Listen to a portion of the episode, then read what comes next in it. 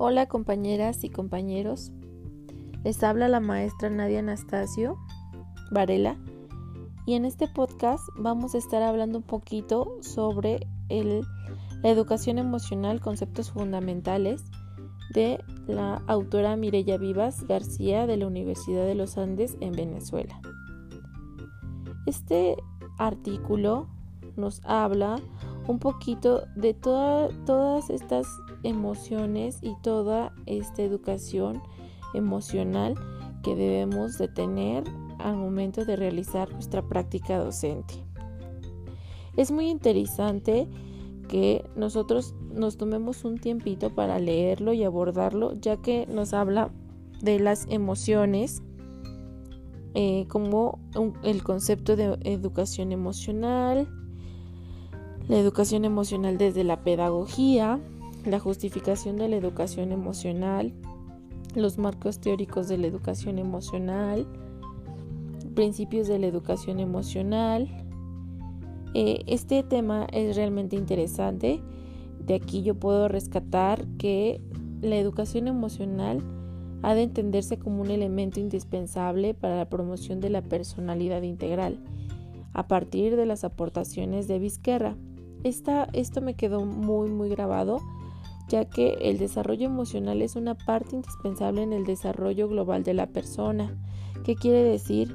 Que estamos trabajando con su autoconocimiento, su autocontrol, esta parte de saber reconocerse como individuos. La educación emocional persigue objetivos generales y les va a encantar este artículo compañeros porque nos dice que estos objetivos generales como primer punto eh, sería adquirir y mejorar el conocimiento de las propias emociones, identificar estas emociones en los demás, súper importante al momento de nosotros estar en nuestra práctica docente, saber identificar esas emociones y cómo trabajarlas, desarrollar las habilidades que regulan las propias emociones, saber en qué momento nosotros podemos eh, abarcar y tocar estos puntos sin afectar estas emociones negativas eh, y desarrollar en nuestros adolescentes, en nuestros alumnos, en nuestros estudiantes habilidades para generar emociones positivas,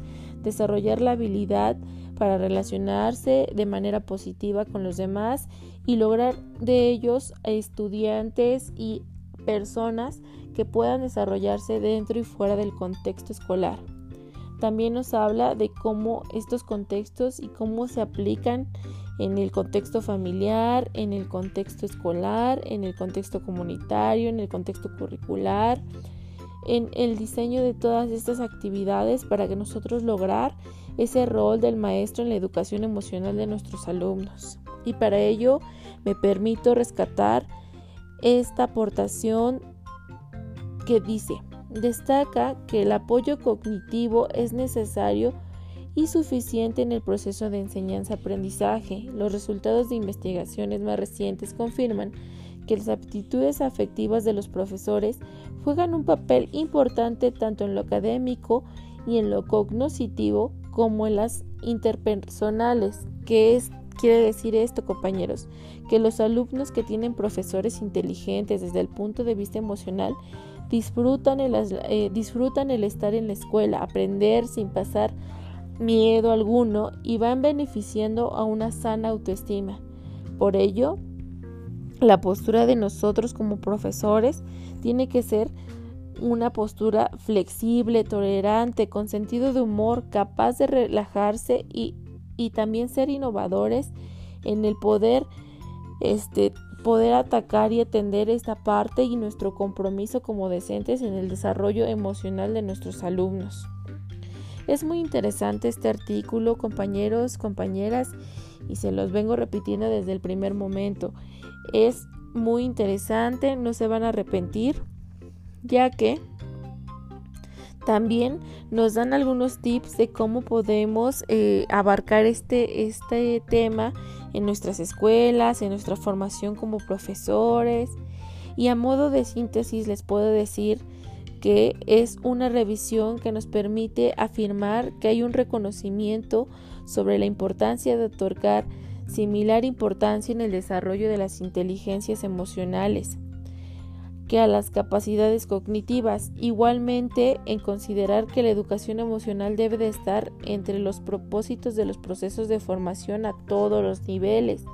Por otro lado, se destaca el papel fundamental que juegan los docentes en el desarrollo de la capacidad emocional de sus alumnos, por lo que su propio desarrollo emocional, así como su preparación en el campo, resulta una responsabilidad en los centros de formación docente.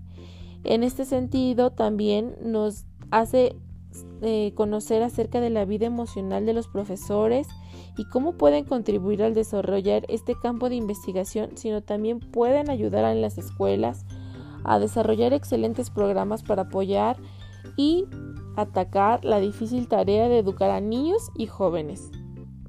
También destaca que es indispensable insistir en la necesidad de la educación emocional no solo en, eh, de modo pasajero justificando la, la, la, la labor docente, sino que sea realmente significativa y contribuya a la construcción de un mundo mejor.